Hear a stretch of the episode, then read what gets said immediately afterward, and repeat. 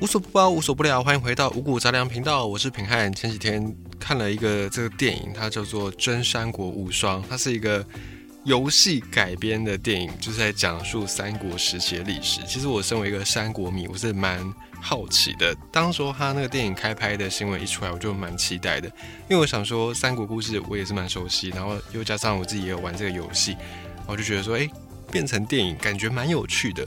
可是呢，这个电影当然它有一些先天的限制，比方说三国故事其实还横跨蛮长的一个时代，有几十年，不是三言两语就能够交代完的。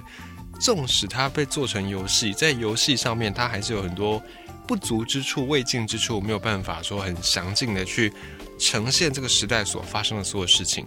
那遑论电影，黄电影才一两个小时的时间。他更不可能交代完整个三国时代的，从包含那个黄巾起义，一直到最后三国归晋，显然这个电影是装不完的。那么看了这个电影之后呢，我已经在看电影前我就先有这样的一个认知，所以倒也还好。就算很多人觉得这部片不是很好看，但我觉得以那个还原游戏的还原度来说，他做的算是很不错的。如果你有兴趣对三国故事有兴趣的朋友，或者是你有玩这个系列做的话，你也可以来看一下这部电影，我觉得以游戏迷的角度来看，它还是蛮值得一看的。而在这个电影当中呢，其中在三国故事也好，在游戏当中也好，有一个角色叫做董卓，他可以算是三国前期蛮重要的一个人物，像是诸侯讨伐董卓聚集在一起，这个就是一开始刘关张这三兄弟登场。很大的一个舞台，很重要的一个机会，包含温酒斩华雄这样的故事，就是发生在讨伐董卓期间的故事。而这个董卓呢，他也是跟游戏当中的形象一样，每次他一出场，身边就是美女环绕。那大家非常熟悉的那段故事，他跟貂蝉之间，还有吕布之间的这个连环计，也是非常的著名。那问题就来了。为什么像董卓这样的一个权倾朝野的大人物，又或者是像一些皇帝，他们都要用太监来伺候自己，而不是用貌美天仙的宫女呢？这个问题不知道你有没有看，有没有看古装剧的时候曾经想过？你说在皇宫当中，除了宫女之外，还有太监吗？那为什么这些宫女不来，就是皇帝不使唤他们，而是非要用太监，非要？一定要在皇宫当中加入太监这个角色呢？为什么不全部都用宫女就好了呢？其实背后是有几个原因的。如果全部都用宫女的话呢，皇帝怕是扛不住啊。除了你现在马上能够想到的那个体力上扛不住之外，其实还有很多的原因，不是说只有单纯的体力没有办法扛住而已。在古代的皇宫当中，其实不只是有皇帝而已，还有皇帝的家眷。那还有很多很多的这些家眷要照顾，不是只有皇帝要照顾。那负责照顾这些皇帝家眷生活起居的人呢？他们其实是各司其职的，很难说有一个角色就服务皇帝全家大小，这是不可能的。所以他们有分很多很多不同的部门，有专门主管伙房的，呃，专门主管这个皇帝外出的时候车子车辆安全的，或者是掌管这个服装的。啊，每个部门呢分工都很精细。好，那么在选择宫女的时候怎么选呢？其实各各朝各代都有他们相当严格的标准。比方说，有的要求你的面貌要好看，和体态要匀称。所以要当宫女，绝对不是说哦随便路上抓一个女生就可以来当宫女，绝对不是。至少在外貌上不能够太差。那相比之下，选择太监就没有这么多的这些规范反正。燕行、宫行宫完之后呢，一个太监就产生了。那长相呢，只要不要长得太差，啊，基本上你要成为太监是比较没有像你成为宫女那么样的严格要求。好，那太监这个角色为什么要存在呢？都用宫女来服侍皇帝，服侍皇帝一家大小，那不是看起来视觉上面更好吗？为什么一定要加入太监呢？而是因为如果不用太监，都用宫女，会有一些麻烦。首先，第一个麻烦就是这个太监，他们是虽然接受了宫刑，虽然是少了一些器官，可是呢，他们能够有比较大的体力。相比于这些宫女，他们在做一些体力活还是比较有优势的。哦，繁琐的这些工作或者是需要体力的工作，还是交由太监来做，会比较适当一些些。哦，基础的体力工作，那再是有一些比较复杂的工。复杂的工作或者复杂的工艺，宫女可能就没有办法完成，就还是需要一个男人。啊，比方说以明朝的这个朝代来举例，明朝时候的太监已经不单纯是做一些粗活，已经不单是下人而已，他们还成为了皇室里面很重要的一群人。在某种程度上呢，这群太监在明朝的时候，他们的权力获得了很大的一个提升。明太祖朱元璋他在位的时候，为了要防止像以前这种宋朝的时候文官集团权力太大的问题，所以呢，明太祖朱元璋他就废掉了宰相的这个制度，废除了丞相这个制度。很多事情呢，朱元璋自己身为皇帝亲力亲为。好，你说朱元璋他自己体力 OK，精力 OK，他有很大的能耐，可以这样做没问题。可是皇位是会往下传的。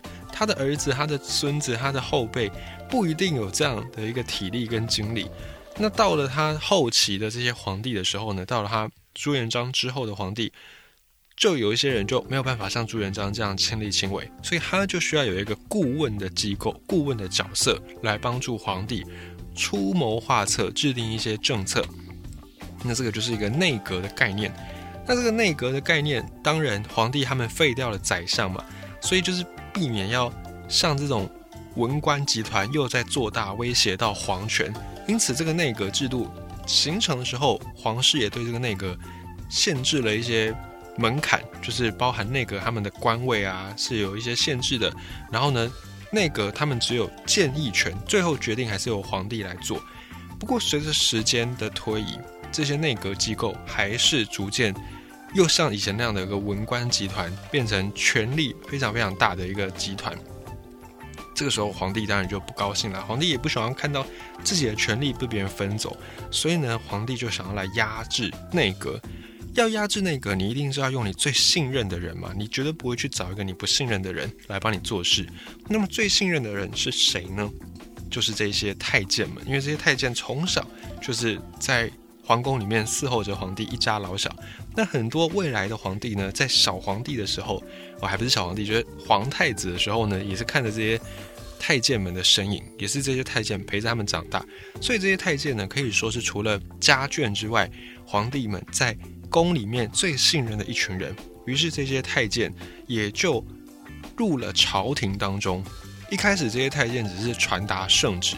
后来呢，就干脆是执行皇帝交付的一些任务，他们就跟这些文官集团分庭抗礼，互相的制衡彼此。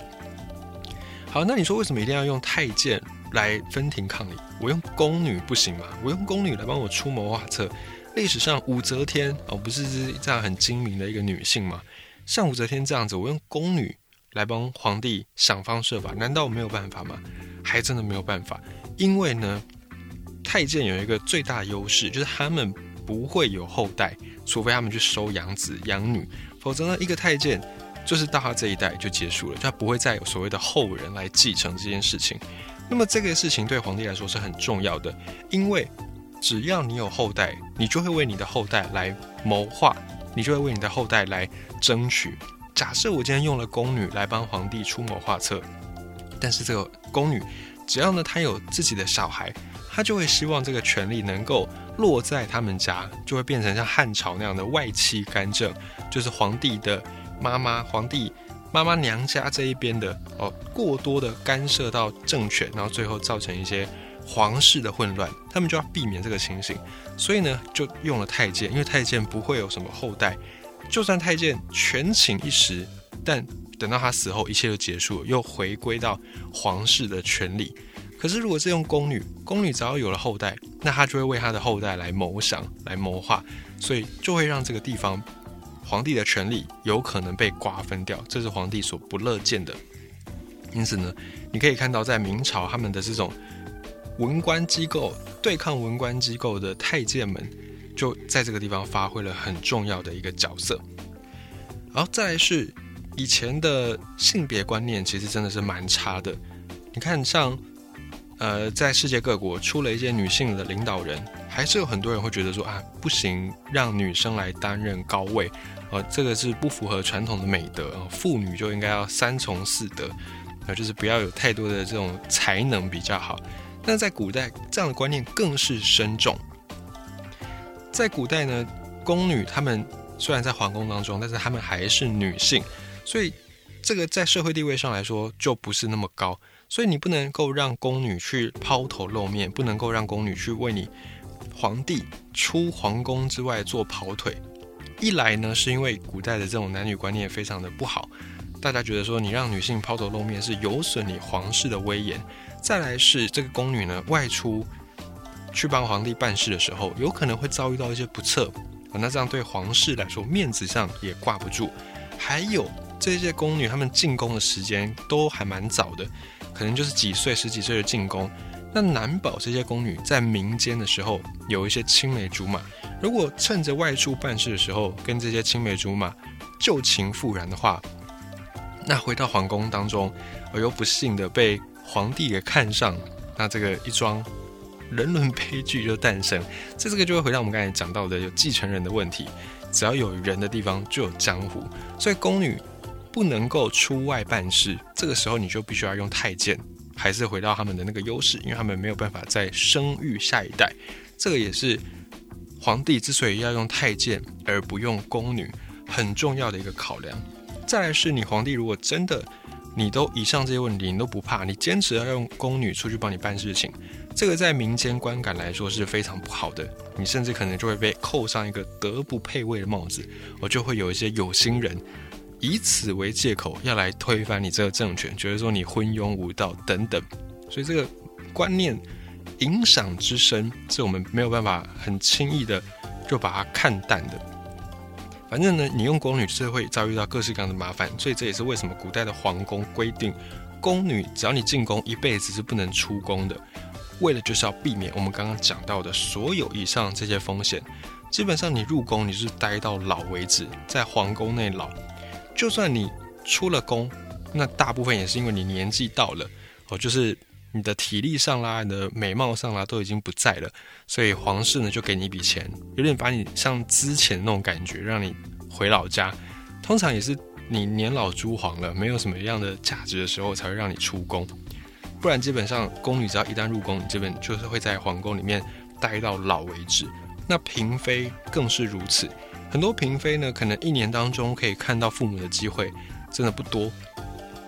就算有，也是会在太监的监视底下，不会让你有嫔妃或者是宫女单独见家人的机会。这个也是要为了避免我们刚才讲到的，你可能外出啊，然后呃什么旧情复燃啦，或者是你跟其他的这个男性哦有一些这种亲密的关系之后，你回到皇宫当中就会出一些乱子。那换作是太监出宫来帮皇帝办事，就不会有以上这些问题，没有这么多麻烦。太监出宫，顶多就是仗着皇帝的权威哦，在外面狐假虎威，最多就是鱼肉百姓，最多就是欺压当地官员。可是呢，绝对不会有什么节外生枝的故事。所以在皇宫里面，为什么要用太监？为什么一定要在宫女之外再增设这个角色？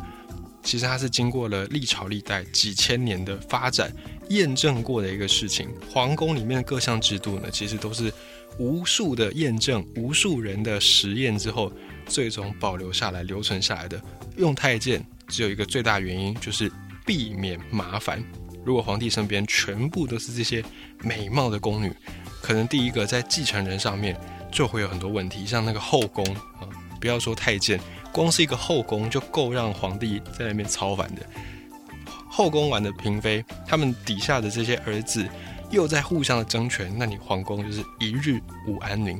这也是为什么很多的皇帝，就算有宫女，还是必须要启用太监一个很重要的原因。